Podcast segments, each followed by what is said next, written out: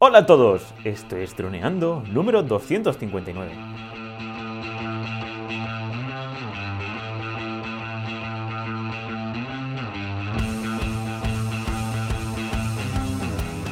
En el programa de hoy vamos a hablar sobre el gran fallo del Mavic 3. Sí, madre mía, DJI, poneros las pilas. Pero antes de nada, droneando.info, cursos online para pilotos de drones. Aprende fotografía aérea, vídeo aéreo, edición y pilotaje avanzado a través de videotutoriales guiados paso a paso. Hola droners, hola Cayetano, ¿qué tal? ¿Cómo estás? Hola amigos, nuevo programa. Estamos inmersos en el testeo y las pruebas del Mavic 3. Son días de mucha prueba, de muchos vuelos, de comparativas con este dron, con este otro. Y bueno, la verdad que cuando llegó el Mavic 3 estábamos un poco tristes porque además de que nos tardó mucho en llegar, ya lo sabéis, bueno, ya lo sabéis, es lo que nos suele pasar porque no nos lo regalan, no tenemos que comprar. Nada más llegó, teníamos una previsión del clima horrorosa, de una semana de nubes y, rayos y truenos. Y, bueno, pues nos echamos un poco las manos a la cabeza porque, madre mía, encima que nos tarda no podemos volarlo. Y pues casi que milagrosamente hemos conseguido rascar dos horas de allí, de aquel día, un rato de aquel atardecer, un rato de aquel sol que salió y, estoy un poco sorprendido porque tenemos muchísimas muchísimas imágenes de, del Mavic 3 ya para los pocos ratos que hemos podido volarlo con tranquilidad. Así que bueno, estoy un poco aliviado es la palabra porque tenemos ya material mm, más que de sobra eh, para hablar del Mavic 3. Porque bueno, tenemos fotografías, tenemos eh, imágenes en ProRes, en Logarithmic, con H264. O sea, estamos, estoy muy contento con, con lo que tenemos. Genial. Pero bueno, estamos muy contentos, pero por otra parte Hoy vamos a hablar realmente sobre lo que no nos gusta tanto, ¿no? De este DJI Mavic 3, de este nuevo dron de DJI, que, bueno, lleva dos cámaras. Es el primer dron que, lleva dos cámaras de DJI que no sea Enterprise, porque claro, están el Mavic 2 Enterprise que lleva varias cámaras y hay varios drones como el Matrix. Y no sé, creo recordar si el Inspire 2 también podía llevar dos cámaras. Pero bueno, es el primer dron de la serie Mavic para, para profesional o, o que no sea Enterprise, que lleva dos cámaras. Y en este caso, pues es algo que, es lo que vamos a comentar hoy, ¿no, Calle? Esta, esta decisión de DJI que, que, a nosotros, a nuestro parecer, pues es algo novedoso, pero al mismo tiempo quería que nos comentaras, ¿no? Tu experiencia utilizando la nueva cámara Hasselblad y esta telecámara. ¿Cómo, cómo lo enfocamos? Antes de nada, quiero decir algo que a lo mejor, porque esto, mm, eh, ya, sabéis que tenemos un vídeo en YouTube sobre este tema que además está funcionando súper bien. Y, hemos visto que mucha gente se ha puesto a comentar ahí con odio sobre el Mavic 3. Y bueno, de hecho, eh, Dani nos tiene preparados unos comentarios aquí para leerlos en, voz alta al final. Quiero decir que empezamos por una de las cosas malas.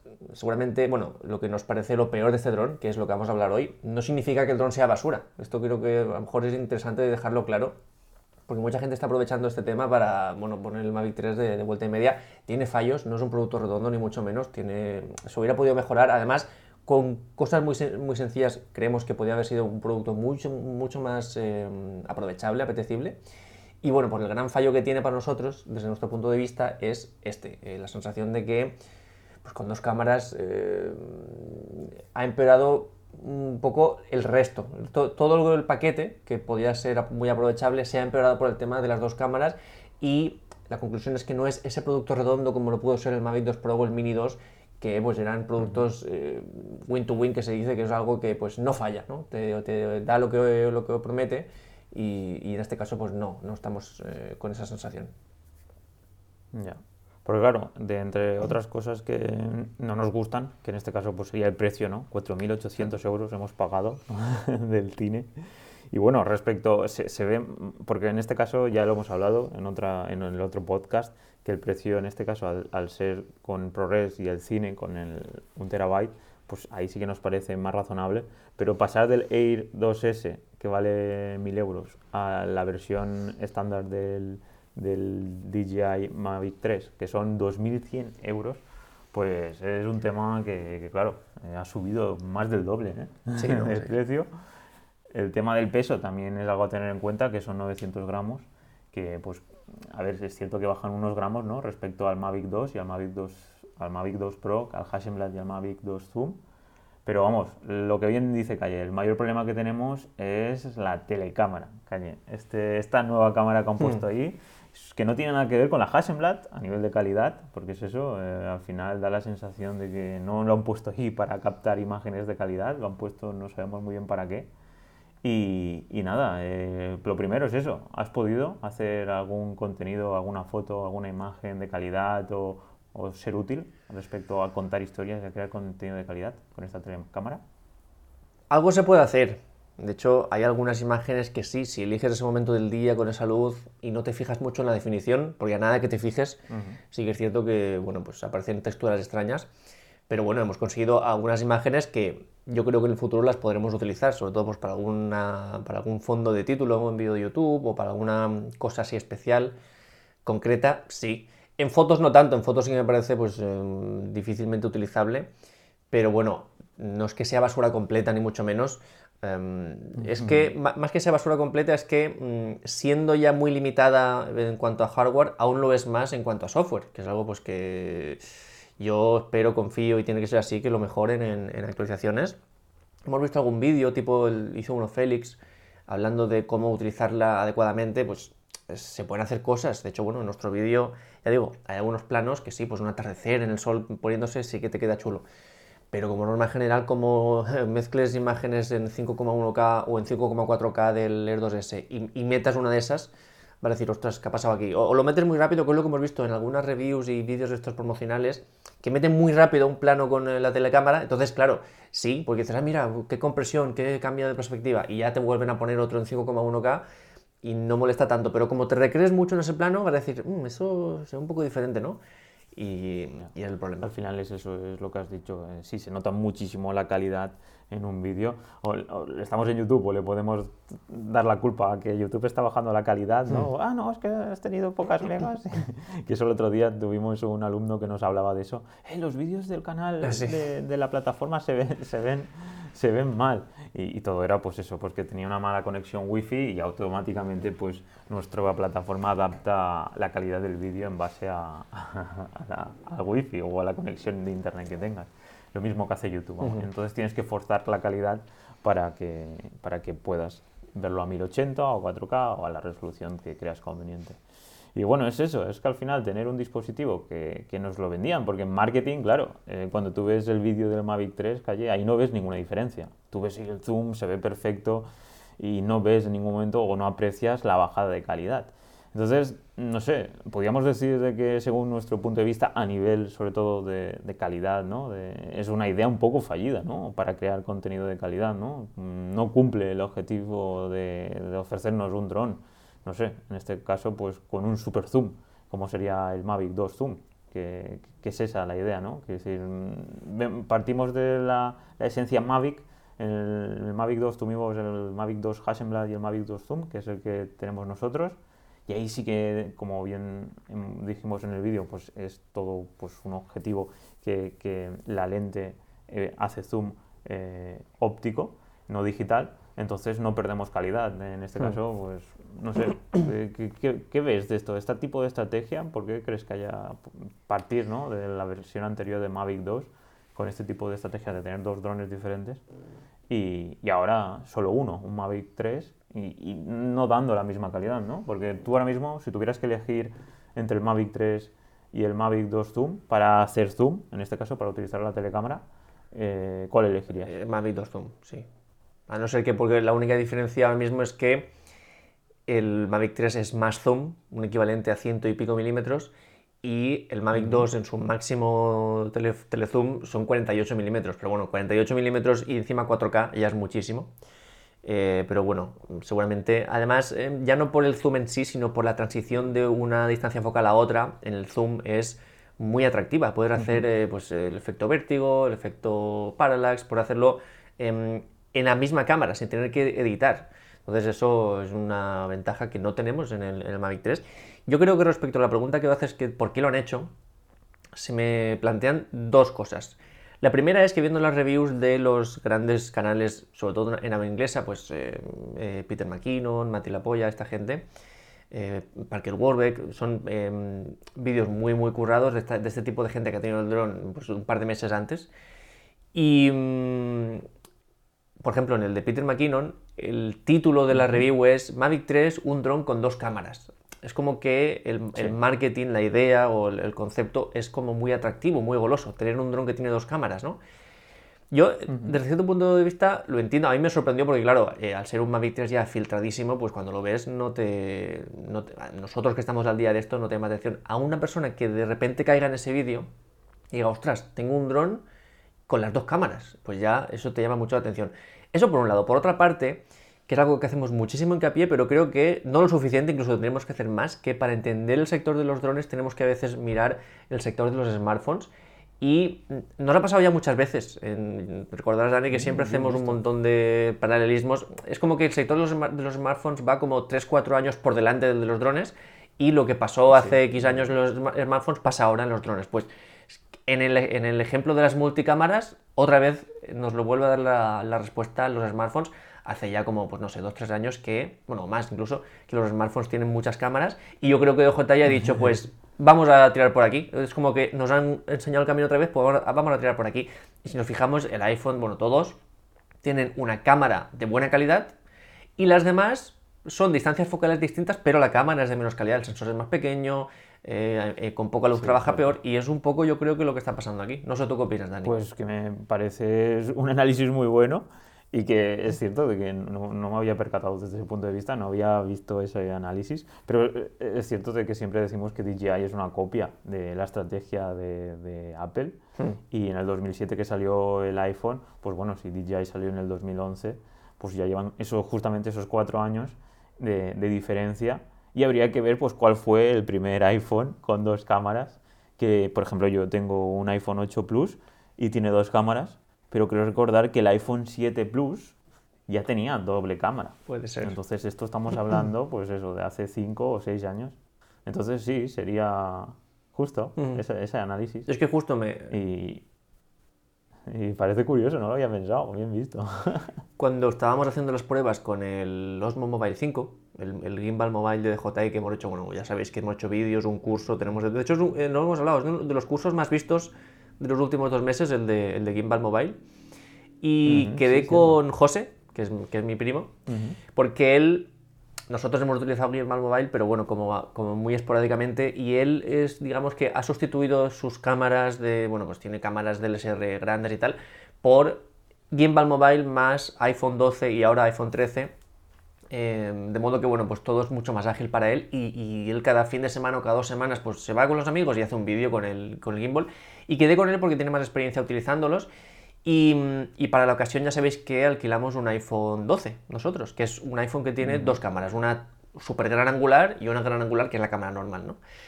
Digamos que la normal es la de buena calidad y la gran angular es la que tiene baja calidad.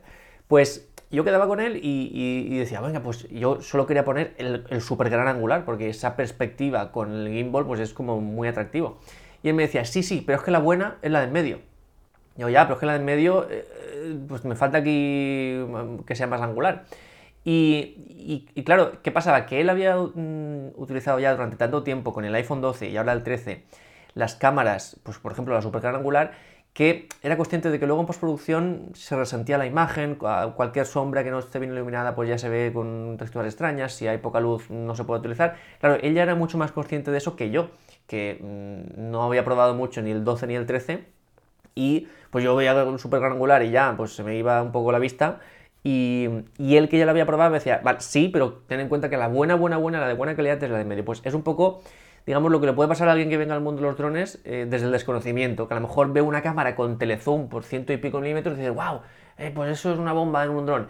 Sí, es una bomba, pero la buena es la Hasselblad, es la normal y corriente, entre comillas, es la que nos va a dar la calidad y en la que vamos a pasar más tiempo trabajando. La otra es un, anzuelo para gente que pueda venir nueva al sector o que esté buscando algo así más eh, polivalente, pues es un anzuelo. A mí lo que me rechina un poco es el tema de que tú en el móvil lo llevas en el bolsillo y no te supone nada tener una cámara más ni, ni nada prácticamente podemos decir, eh, pues que estéticamente llama mucho más la atención, pero un dron al final tiene que estar en el aire y el objetivo es que pese lo mínimo. Es cierto que muchos comentarios nos han puesto, eh, por 30-40 gramos eso no supone nada. Y bueno, respecto a, las clases ¿no? que vendrán, pues si pesa menos de 900 gramos, pues ya estará dentro de C1 y realmente pues no va a haber cambio de clase si no pesa menos de 250 gramos, que entonces será C0. Mm. Entonces, pues bueno, desde ese punto de vista es como si fuera que dentro de esa franja sería como el móvil. Mientras el móvil no pese un kilo, ¿no? y lo puedas llevar en el bolsillo, pues le podrás poner todas las cámaras que quieras. Entonces han salido, pues eso sí que me hizo mucha gracia en, el momento que vi muchos memes de rollo del iPhone, como si fuera la parte de atrás, como si fuera infinidad de círculos de cámaras en un futuro, 9 o 20 o 25 mm. cámaras. Y claro, pues no, sabemos si en un futuro, porque hay móviles que, tienen cuatro cámaras, o, bueno, meten el LIDAR, que es un nuevo sensor que también lo podemos tener en, en drones, que el objetivo es sacar planos 3D entonces, claro, vas añadiendo cámaras, vas añadiendo cámaras. Porque claro, por ejemplo, comparándolo con el Matrix 300, que ahí son intercambiables, o en el Inspire, ahí puedes ponerle la de la, la, cámara, diferentes cámaras, por ejemplo las de temperatura, puedes poner las, las cámaras también con zoom, puedes después cambiar dependiendo de si quieres la, la CMUSE X7, la, ahora la X9, la nueva, y la X5X. Entonces tenemos muchas opciones para cambiar. Entonces, pues es curioso que tengamos estas oportunidades y sobre todo, pues, pues bueno, no sé yo si en un futuro tendremos estas opciones de intercambio, ¿no? Porque el objetivo al final es, pues nosotros en el, en el, caso de los móviles no podemos cambiar las cámaras, cosa que sí que podemos con, las cámaras reflex, que por ejemplo en la M50 lo primero que hicimos cuando compramos, que era para hacer las aventuras y para hacer los vídeos de YouTube en, en mi caso, porque yo no tenía cámara, pues una de las cosas que hicimos fue comprar un objetivo. Entonces, pues en este caso, pues eh, es cierto lo que dice Calle, de que los móviles, por ejemplo, nadie se centra en eso. Eh, pues llevan más cámaras y, ya está. En ningún momento, aunque hay algunas plataformas o algunas empresas que sí que han empezado a hacer móviles modulares, que tú le puedes cambiar la calidad de, los, de, las cámaras y sobre todo, pues en este caso, la distancia focal que comentamos, pero no, no han tenido eh, éxito. Han tenido más éxito pues móviles con, o decisiones de marketing o de producto que, que hacen referencia pues, a tener pues, dos, tres, cuatro o cinco cámaras o los que hagan falta. Entonces, pues es eso. Ha tomado la decisión esa DJI y, ahora, ahora veo la luz, ahora veo eso. Porque claro, a mí mi duda era, hostia, Mavic 2, dos, dos drones, dos cámaras diferentes. Mavic 3, un dron y una cámara. Eh, perdón, un dron y dos cámaras. Y entonces, claro, ahora, ahora le veo la relación. Porque es eso. Si en Inspire y en el Matrix realmente lo hacen que lo puedas cambiar fácilmente, porque no hacen lo mismo con el 3. Y es pues justamente eso, siguiendo la trayectoria de, de todo. Lo que pasa Porque ¿para qué vas a hacerlo modular? ¿no? ¿Para qué vas a hacer lo que se pueda cambiar si realmente puedes cobrar 5.000 euros y que, sea, y, que que tenga las dos? Y que realmente llame tanto la atención. ¡Wow! El dron con dos cámaras. Mm, claro. Claro, que quieras o no, es que es win-win. Lo que pasa es que si realmente, si, si, nos fijamos aún más en el sector de los smartphones, porque digamos que ellos han mirado allí y han dicho, pues hacemos esto. Pero yo creo que si vamos incluso aún más hacia el sector de los smartphones, suelen sacar varias versiones, del mismo smartphone. Cuanto más caro, más cámaras. Y algunas versiones más básicas con menos cámaras o con una cámara. De hecho, el que tú comentas, el, tu, iPhone 8 es Plus. Sí, iPhone 8 Plus. Y tiene dos cámaras. el normal. Sí. El normal es el mío. el normal solo tienes Exacto. Pues yo creo que si bien no hacer dos Mavic 3, uno con zoom y uno con normal, hacer dos, uno con una cámara, básico, que costara menos de 2.000 euros, pues todo lo que vamos a hablar hoy, pues muchas ventajas que harían que fuera un producto más atractivo y otro Mavic 3 con, pues con dos cámaras o con las que tú quieras, en, ya pues, al precio que tú quieras. Entonces ya el que tiene dinero, porque el que tiene dinero, mm, si tiene dos diamantes y puede costar 10.000 euros más, se lo va a comprar porque es el, más caro y hay gente que, que compra así. Y el que no, pues eh, iría a, pues eso, a un Mavic 3 más básico, se llame como se llame, con una sola cámara. Y yo creo que pues eso es lo que nos ha enseñado el, o lo que el camino que está siguiendo los, los ah, smartphones. Y creo que esto ya sería un poco jugárnosla, pero yo creo que en el futuro, un futuro mm, dron que salga, sea Air, sea Mavic, sea lo que sea, podría ser así, una versión con dos cámaras, Pro, digamos, la tope gama, lo que sería un iPhone 13 Pro Max, que tiene tres cámaras, y otra versión con una cámara más básica, que es lo que sería un iPhone 13 o 13 mini, que es pues tiene las, mínimas cámaras. Ya. lo veremos. A mí respecto a eso, que me parece muy interesante, es el tema que ya tienen tres packs. ya el pack eh, vuela más. Y en este caso el cine, que comparado con el Air 2S o con, el, con otros, otros modelos, es la primera vez que tenemos el cine. Ya. Entonces, en la, en la gama prosumer, ¿vale? No en la gama enterprise ni en la gama eh, super profesional, Mm. que esa sería rollo Inspire. A esa me refiero a esta gama que, que bueno, que la gama esta ahora 5.000 euros, no sabría yo, porque claro, poniendo una línea de, de, de coste, ahora ha subido mucho el prosumer, ¿no? Este profesional eh, amateur que, que tiene un producto entre 2.000 y 3.000 euros, Sí. que podríamos decir pues que era, bueno, o 2.000 euros, que era el Mavic 2, Mavic 2 um, con vuela más, ¿no? Mm, Eso es. Y, y ahora tenemos un dispositivo que la versión cine cuesta 5.000, entonces ha subido 3.000 euros de diferencia. Sí. Pero bueno, esperemos que, que saquen algún tipo de solución, porque es eso. Pues a nosotros, como conclusión, eh, respecto a la telecámara, como hemos dicho, es una idea fallida, según nuestro punto de vista. Sí. Así que vamos a hablar un poco, Calle, de la mala calidad. Así que no ofrece una calidad a la altura. Eso ya lo hemos estado comentando antes. Y sobre todo si lo comparamos ¿no? con, con otro tipo de... con la Hasselblad, ¿no? En este caso es algo que, que has podido comprobar, que la resolución, por ejemplo, los FPS eh, no ofrece perfiles de color, mm, se quedan muy, muy, muy abajo de la Hasselblad, ¿no? A nivel técnico. Nosotros la hemos, la hemos utilizado bastante la, la telecámara, pero porque teníamos pensado hacer este vídeo. Porque ya incluso antes de recibir el dron, ya nos olía mal esta telecámara.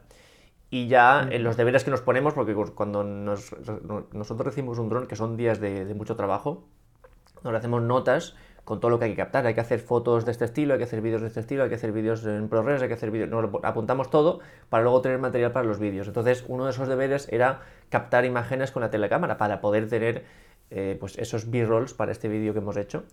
Entonces, claro, la hemos utilizado mucho más de lo que nos gustaría o de lo que lo hubiéramos utilizado si fuera por captar eh, imágenes de por sí de calidad. Entonces, claro, ¿qué pasa? Pues que sí que tenemos experiencia utilizándola y, sí que hemos conseguido algunas buenas imágenes y algunas buenas texturas y composiciones, porque sí que es cierto que con ese zoom eh, es algo muy distinto a lo que solemos ver en un dron, pero hablando realmente de la calidad en sí, de la definición, de las texturas, de la calidad de las sombras, del rango, del rango dinámico, son niveles de calidad muy bajitos comparado con lo que tenemos en la Hasselblad y eso digamos en cuanto a hardware, pero es que en cuanto a software no hay, pues ya sabéis, no hay perfiles de color, es que ni siquiera podemos modificar los parámetros, solo es en modo auto, ni siquiera podemos tocar el shutter ni, bueno, evidentemente la apertura no porque es fija, además de fija es muy, muy cerrada, la más abierta ya es muy cerrada, a 4,4, entonces claro, es una cámara que está ahí pues para mm, muy pocas cosas, está muy limitada, yo ya digo, si esto no mejora en el futuro, estaremos ante algo muy difícil de comprender. Claro, que es algo que nos han puesto mucho en los comentarios, que es que el dron aún está, pues que no ha recibido todas las actualizaciones. Hay muchos creadores de contenido que es eso, que están comentando que hasta febrero Sí. o hasta enero no llegarán las actualizaciones. Entonces, no sé, es como si fuera excu- excusar un poco a DJI. En plan, yo compro un producto y debería estar terminado o simplemente llevar lo que nos están vendiendo. Entonces, si la accesibilidad, por ejemplo, es bastante mala y, y aparte no puedes eso, todo es tan automático, pues no sé, es un poco mm, decepcionante. Lo primero, decepcionante y triste. Y, y la verdad es que no sé hasta qué punto los me siento como si fuera un poco estafado o, o que no quieren venderme la moto todos estos creadores de contenido que no sé si es lo hacen porque les han regalado el dron y entonces, ah, no, no os preocupéis, cuando salga de aquí dos meses eh, será un dron increíble o este tipo de enfoque.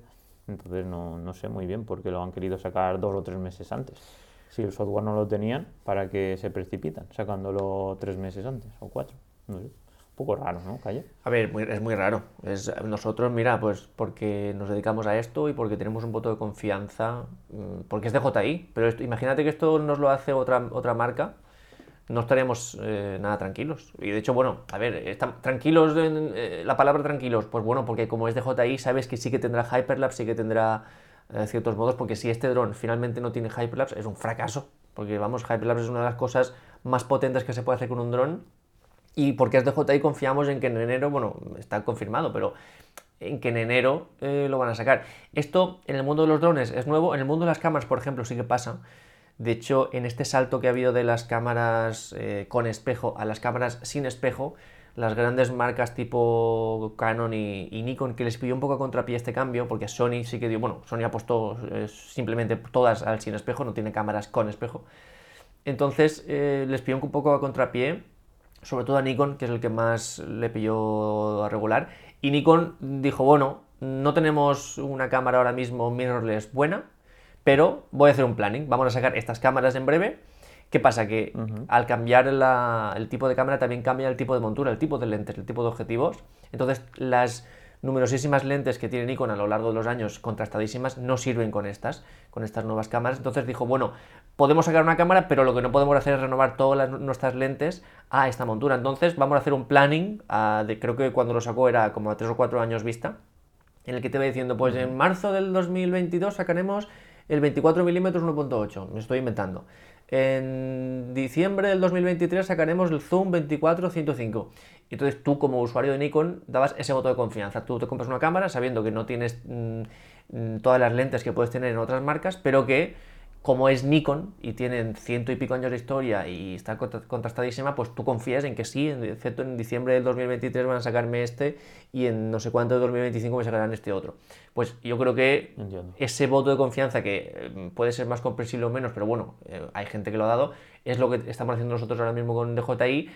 Eso no quita que eh, no sea de recibo, que tú pagues un producto nuevo y, y tenga limitaciones.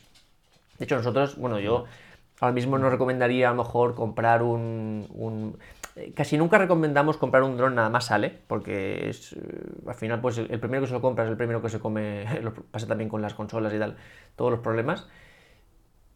Nosotros porque, bueno, pues eh, nos, pegamos en la hostia por nosotros, pero en el Mavic 3 incluso menos. Yo, pues bueno, no estará completo seguramente hasta enero y ya veremos si sale todo, porque por ejemplo de la telecámara no han prometido nada.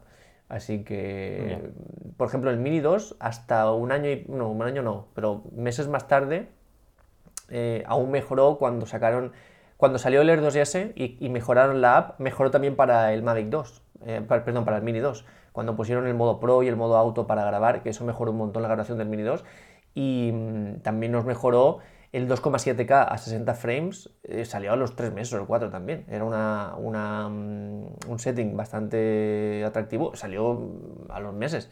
Y la compatibilidad con el, con el Air 2S, con el Smart Controller, también salió a los muchos meses. O sea que son, son productos que mejoran a lo largo de los meses. Y acuérdate del bug del sensor. Bueno. Que la raya.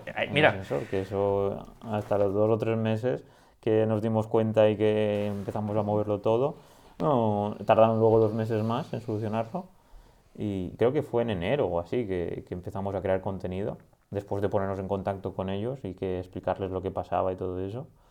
Y, bueno, que ahí, pues eso, es lo que dices. Pero no es algo solo de drones. Es yo creo que en todo dispositivo o en todo producto, cuando eres el primero que compras, pues en este caso pues tienes la suerte de probarlo y si tienes un negocio alrededor de ello pues puedes eh, monetizar.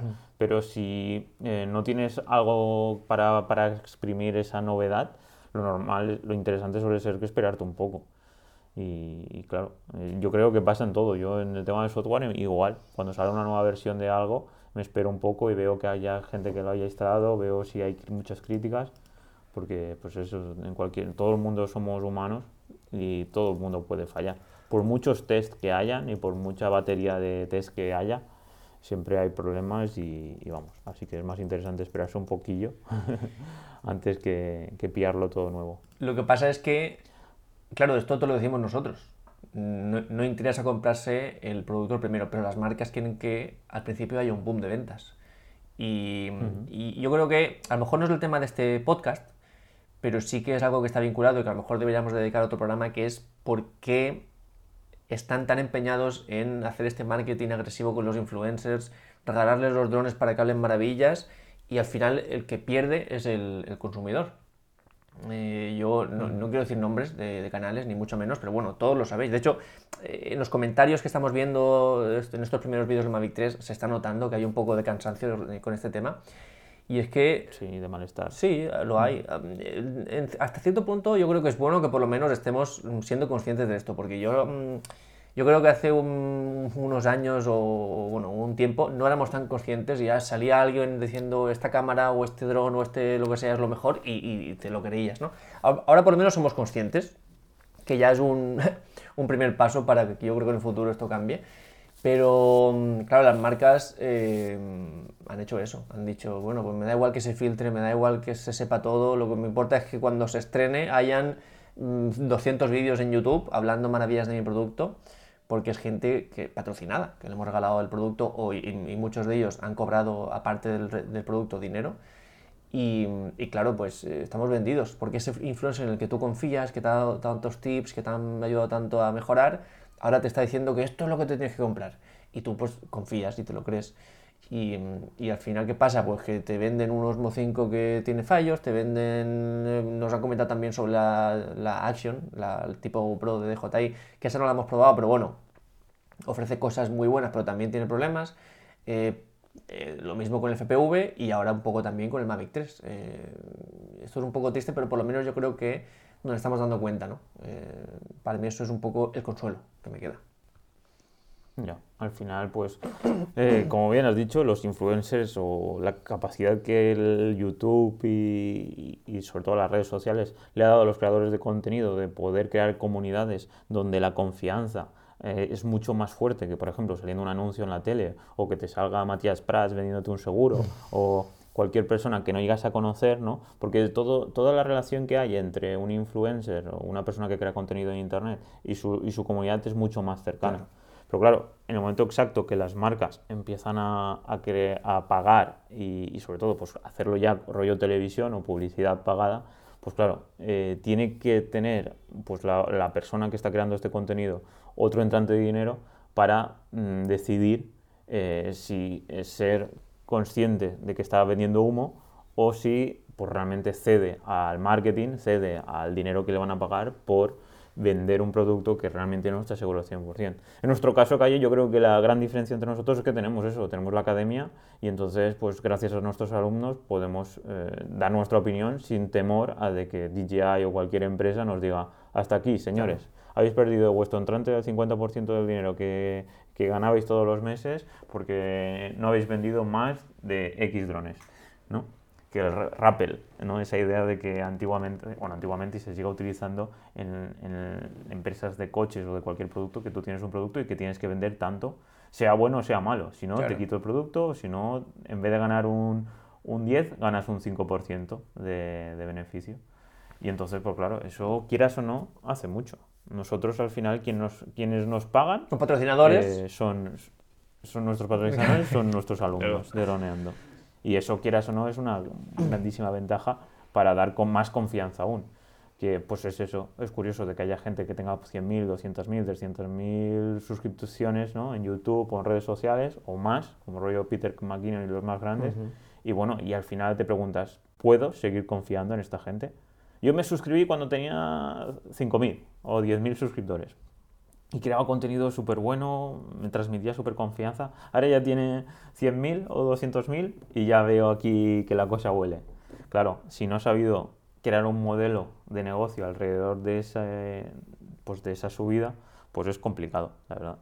Y, bueno, pero al final es como todo, eh, no, no, tienes por qué seguir siempre a, los mismos, a la misma gente y al final lo bueno de esto es que tienes contacto directo, le puedes preguntar, no es como la televisión, que al final pues tú ves un canal y no podías interactuar con los creadores de contenido, aquí sí.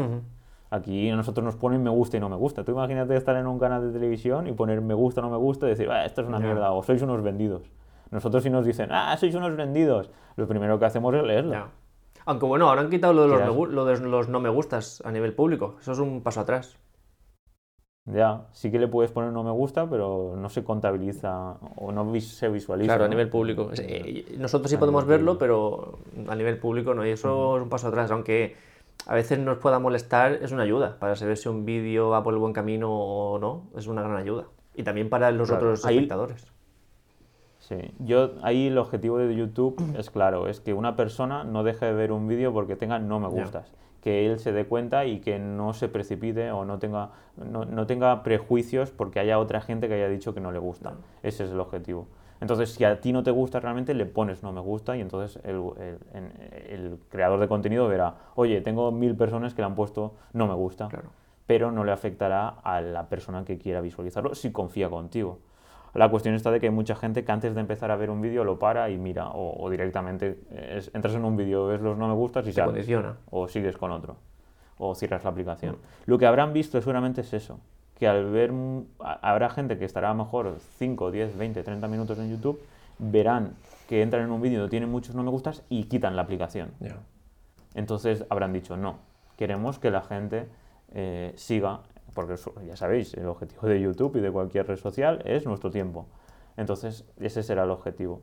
Entonces, pues bueno, en nuestro caso como creadores de contenido, si, tenemos, si seguimos teniendo acceso a los dislikes, eh, será genial. Sí, a ver, pero en YouTube Studio hay que, hay que clicar no sé cuántas veces para poder mm, verlo bien. De todas formas, esto eh, con el plugin que utilizamos nosotros, que esto, pues, si a alguien le interesa, eh, el plugin no es extensión, Dani, se llama Bi- Bit V-I-D-I-Q, ¿vale? Esto está en Google Chrome.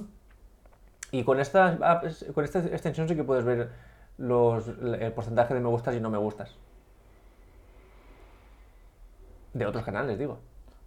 Sí, sí, sí, hay- Yo, por ejemplo, estoy viendo los me gustas y no me gustas de- del último vídeo que hemos subido, ¿no? del Gran Fire Mavic 3, y es eso, pone 434 me gustas y 29 no me gustas, que es lo que no ve la gente. Y tenemos un 93%, 93,7%. ¿Eso lo estás viendo Entonces- a través de esta extensión o en el YouTube Studio? En el YouTube Studio, si te pones encima del vídeo, te aparece. Pero es cierto de que ya no está tan accesible como antes para los creadores de contenido. Bueno, pues cositas de YouTube.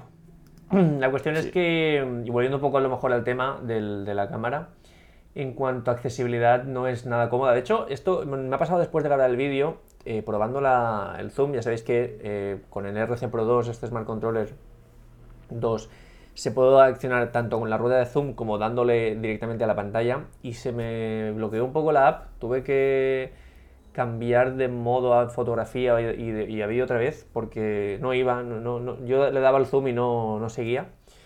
Y es que no es muy ágil porque vas dándole y va haciendo el zoom, pero no, no es eh, nada ágil. Así que bueno, es aparte de todo lo que estamos diciendo de calidad y tal, eh, la, la forma en la que se acciona eh, debe cambiar también. Sí, al final, pues es lo que decíamos, parece, da la sensación de que pues, lo han sacado todo súper rápido y que no se han centrado ni en la usabilidad, ni en la accesibilidad, ni prácticamente en nada, únicamente vender, vender, vender, enviar los drones a los influencers de turno y, y poca cosa más. Porque es- yo no entiendo que fichen más desarrolladores. Y esto al final es la aplicación de iOS y ya tienen esta- estas cosas implementadas en otros drones. No es que digan que es software novedoso o, o, mm, que tienen que reprogramar, ¿no? Es algo que ya todo esto ya lo deberían tener en, en otro tipo de drones. El zoom, por ejemplo, lo tenemos óptico en el Air 2S y en, en el Air 2, creo recordar que estaba que era diferente.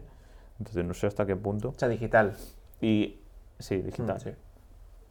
Esto al final hay una parte digital y luego una, una parte que sí que es óptica. Ujú. Y, y bueno, no, no- no sé, supongo que en un futuro ya tendremos más información, pero claro, aquí también tampoco es cuestión de empezar a hablar sin saber. Así que respecto a la fotografía y el vídeo, pues ya somos conscientes de que comparando esta cámara con Hasselblad, pues no tiene nada que ver. Por poner un ejemplo, Calle no tiene ni RAW, ni podemos grabar en ProRes. No. Nosotros que tenemos la versión cine. Y entonces esto, pues a nivel de calidad y a nivel de crear contenido de alta calidad, pues es fatal. Y lo que has dicho, la apertura, que, que es súper limitada, que es una focal de 4, 4, 4.4, que, que es pues, muy alta. Entonces, pues la luz pues entrará ahí, pues ya sabes, muy poquito, ¿no? Entonces, pues no sé yo hasta qué punto, pues solo servirá para lo que hemos pensado, ¿no? Calle, ¿qué me comentas sobre las inspecciones? Esto sí que parecería interesante, aunque quería comentarte algo, porque sí que hay gente que ha comentado en comentarios que si fuera para inspecciones ten- sería una cámara de, de temperatura, sería, no solo únicamente sería con zoom. No sé tú qué opinas sobre esto, porque me ha parecido una, na- una, una visión interesante, claro, cara a rescate y cara a, a todo el tema de, de salvamento. Más que inspecciones, sí que es cierto de que si quieres inspeccionar pues una casa o, o algún tipo de, pues realmente notaría falta eh, la, cámara de temperatura. Pero, no sé, para el tema de, más trabajos, ¿cómo lo ves tú? Mm, ¿Hubiera sido interesante más que un zoom a lo mejor tener una cámara térmica. Muy claro, como poder, cuanto más mejor.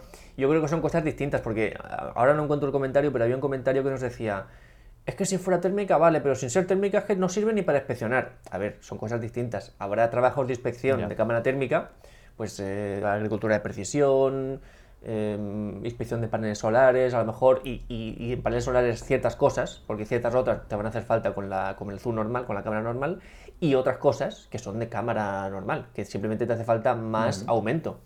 Eh, que, que, una cámara térmica no te va a dar más de lo que ya te da la, la, del Zoom. Entonces, en ese aspecto, y siguiendo un poco con, esto que hemos dicho, que nosotros en nuestros deberes de estos, primeras, estos primeros días estaba grabar mucho con, el, con la telecámara, pues cada estructura que veía o cada cosa que veía así como perfeccionar, le metía ahí el, zoom para probarlo. Y sí que es cierto que, es, eh, es, divertido, porque cualquier. Estoy pensando en uno de los últimos planos que hice, una grúa, que tenemos una grúa aquí en el puerto de nuestro pueblo y una grúa así muy grande, roja, pues es cierto que le metes el zoom ahí y yo estaba sentado yo físicamente bastante cerca de la grúa, no sé, a unos 50-100 metros máximo de distancia de la grúa y el dron estaba, mm, nada, a la misma distancia que yo, simplemente pues a 20 o 30 metros de altura. Y le metía el zoom y le metía un primer plano al, enganche de la grúa, al, al, garfio prácticamente, y yo miraba con mis ojos, levantaba la mirada, miraba la grúa y decía, ostras, es que no veo el, el garfio de aquí, y con la cámara lo estoy viendo en un primer plano. Y en ese sentido sí que es atractivo poder hacer un plano a 4K, aunque sea 30 FPS, pero a 4K de ese, pues ese detalle prácticamente, y que yo con la vista prácticamente no podría ni siquiera saber dónde estaba a 100 metros, es algo que sí que es cierto que te da em, una ventaja. Para nosotros este tema es el valor en el que el Mavic 3, en este caso bueno, los dos, tanto el normal como el cine, sí que van a ser diferenciales, porque tener ese zoom, eh, lo hemos dicho, búsqueda de rescate, sí, a veces te va a hacer falta la cámara térmica, pero es que a veces te va a hacer falta el zoom.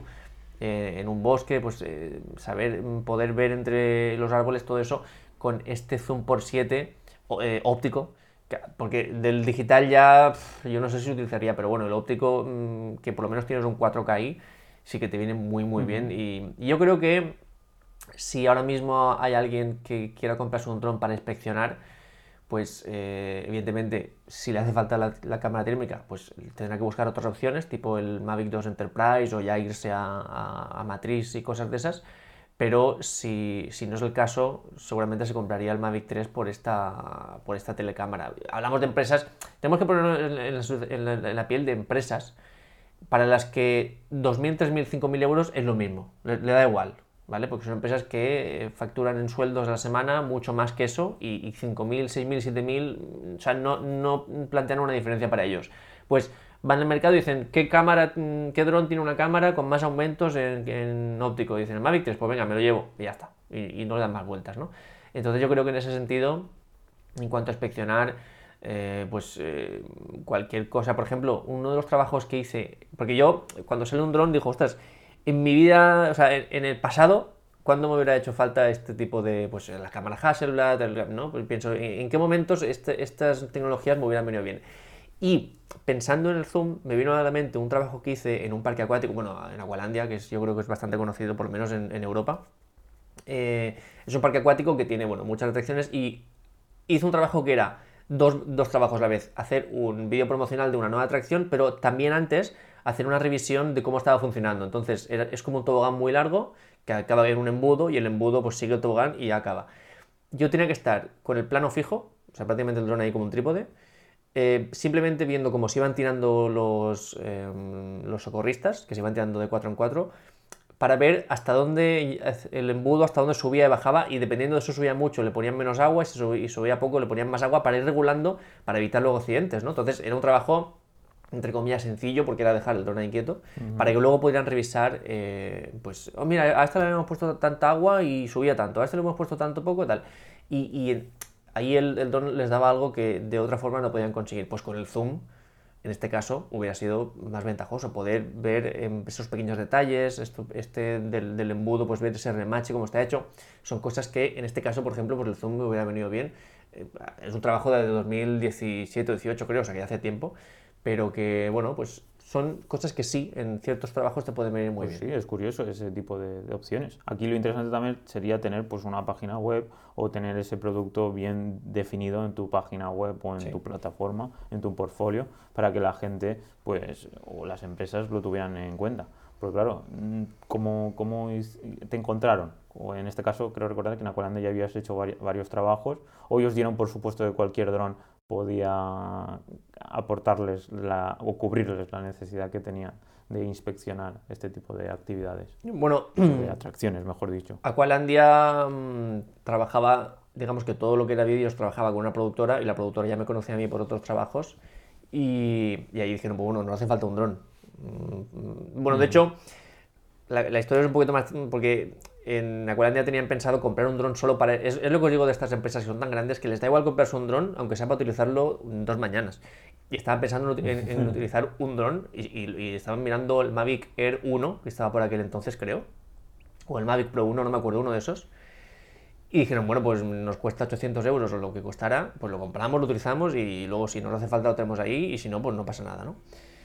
¿Y qué pasa? Que se pusieron a ver y dijeron, ostras, esto aparte de comprarlo, hay que pilotarlo, hay que manejarlo. Y aunque sea entrar en lo estético ahí, pues eh, empezaron a ver, hay que, hay que pues, sacar seguro, hay que eh, ser piloto, hay que... Empezaron a ver una serie de cosas y dijeron, no te calientes, llama a este y que venga. Y entonces eh, llamaron a la productora, la productora no tenía piloto, me llamó a mí y nada, pues lo hice yo. O sea, simplemente ante la dificultad de ver, ostras, aparte de tener el drone, hay que saber pilotarlo, prefirieron pagar las dos jornadas y que lo hiciera un profesional. Y ya está, y así fue. Pues genial, Calle. La verdad que ese tipo de experiencias nos encantan escucharlas aquí en Droneando a todos nuestros oyentes y a mí también. Así que nada, vamos ya con la conclusión de qué debería haber sido este Mavic 3. Que, bueno, ya esta es la conclusión. ¿Cómo Calle, cómo te hubiera gustado? Aunque ya lo hemos comentado durante todo el podcast, pero así como resumidas cuentas, ¿qué nos puedes comentar? ¿Qué te hubiera gustado que hubiera sido el Mavic 3? Bueno, pues que hubiera, hoy, hoy hemos añadido la opción de que hubiera dos modelos, uno con más cámaras y otro con menos, que yo creo que también había que ponerlo encima de la mesa. Pero el objetivo sería que, con el objetivo de conseguir un Mavic 3 más atractivo en cuanto a precio, en cuanto a prestaciones, un dron con una sola cámara, tendríamos, eh, sería este dron más ligero que, aunque algunos han dicho por 30 gramos o por 40 gramos, a ver, es cierto que no sea un cambio enorme, pero bueno, por 40 gramos, para empezar dos cosas, que cada gramo cuenta, porque yo he volado el Phantom 4 con unas linternas que ocupan, que pesan 50 gramos y ya se nota. Aunque se notara poco, si esos 50 gramos los quitas de cámara y los subes de batería, por ejemplo, pues ya tienes más batería. Porque si tienes una batería que pesa más, significa que tiene más potencia y puedes meterlo más. Pero bueno, en lo que más sentido nos haría a nosotros es por el precio, más que por los gramos. No es lo mismo un smartphone con dos cámaras que un smartphone con una cámara. Es mucho más barato. Pues aquí igual, no es lo mismo un Mavic 3 con una cámara que con dos cámaras. Conseguiríamos un Mavic 3 mucho más barato, por debajo de esos 2.000 euros, que es lo que a la gente más le ha asustado. Sería un producto mucho más redondo. Un Mavic 3 con Hasselblad en, con sensor de micro 4 tercios, que costara 1.000 lo que queráis, 600, 800, lo que sea, es mucho más atractivo que lo que nos ha pasado ahora. Entonces, para nosotros eso sería mucho más sentido. Y luego, en, caso de tenerla, en caso de que estuviera el zoom, pues eh, para empezar que podía ser un zoom óptico durante todo el trayecto, que aunque parezca una locura, es algo que ya estaba en el Mavic 2 Zoom, así que mm, si se consiguió hace tres años, pues tanta locura no sería. Em, fluidez, que sea fluido, eh, que nos permita hacer nuestros planos cinematográficos y por supuesto que tenga, para empezar que se pueda tocar la cámara, que se pueda elegir el shutter speed por lo menos, que no sea solo auto. Y luego que tenga algo parecido al Death in Light, es decir, que no sea solo el perfil normal, que no lo creo porque el Decent Like no lo utilicen con la DJI Fly pero bueno, que haya algo ahí, que a lo mejor no sea logarítmico, pero que sea un punto intermedio y sobre todo, sí o sí, fotos en RAW. O sea, esto no. Vamos, no hay discusión. O esto tiene tu tía. Eso es así. Fotos en RAW tienen que estar sí o sí. Vosotros eso es un poco. Desde el Mavic 1 que no tenemos esta situación, ¿eh? Eso es. Eso tenemos. Cámaras sin, sin, sin RAW. Mm. La verdad que es curioso. Mm. Joder. Pues nada, pues aparte de esto, pues simplemente pues recordaros a todos de que pues siempre estamos aquí para analizar los drones y sobre todo pues darnos daros nuestra opinión sincera. Calle. La verdad es que es un placer tenerte aquí y que nos des todo tu conocimiento sobre todos estos puntos del dron, del Mavic 3. No sé si querías comentar algo más o querías que ya ahí fuéramos cerrando. Bueno, sobre... ya llevamos 50 minutitos. Pues muy rápidamente porque sí que hubo un comentario, que además creo que es uno de los que tú has puesto por aquí, que nos dijo una cosa que, que estaba muy bien pensada y que no se nos había pasado, que a lo mejor en lugar de sacrificar ese zoom para tener esos 40 gramos de menos, el precio de lo que fuera, sacrificar el zoom y a cambio que el sensor fuera aún más grande, en lugar de micro 4 tercios que fuera de APS-C, con lo cual tendríamos ya algo, eh, vamos, a un nivel muy, muy potente mm, y, eso ya es algo muy bueno. Mira, nos, lo dijo, sí que es el que hemos puesto aquí, Yerko Hernández. Sí. Y eso sí que es un punto de vista muy bueno. ¿Para qué queremos eso? Si podemos no tenerlo y tener una cámara Hasselblad aún mejor, ¿no? Pues eh, evidentemente, chapó. Eso es lo que estamos totalmente de acuerdo. Eso es lo que hubiera tenido que ser el Mavic 3. Hombre un APS-C. Eso hubiera sido ya un buen sensor, de buena cámara.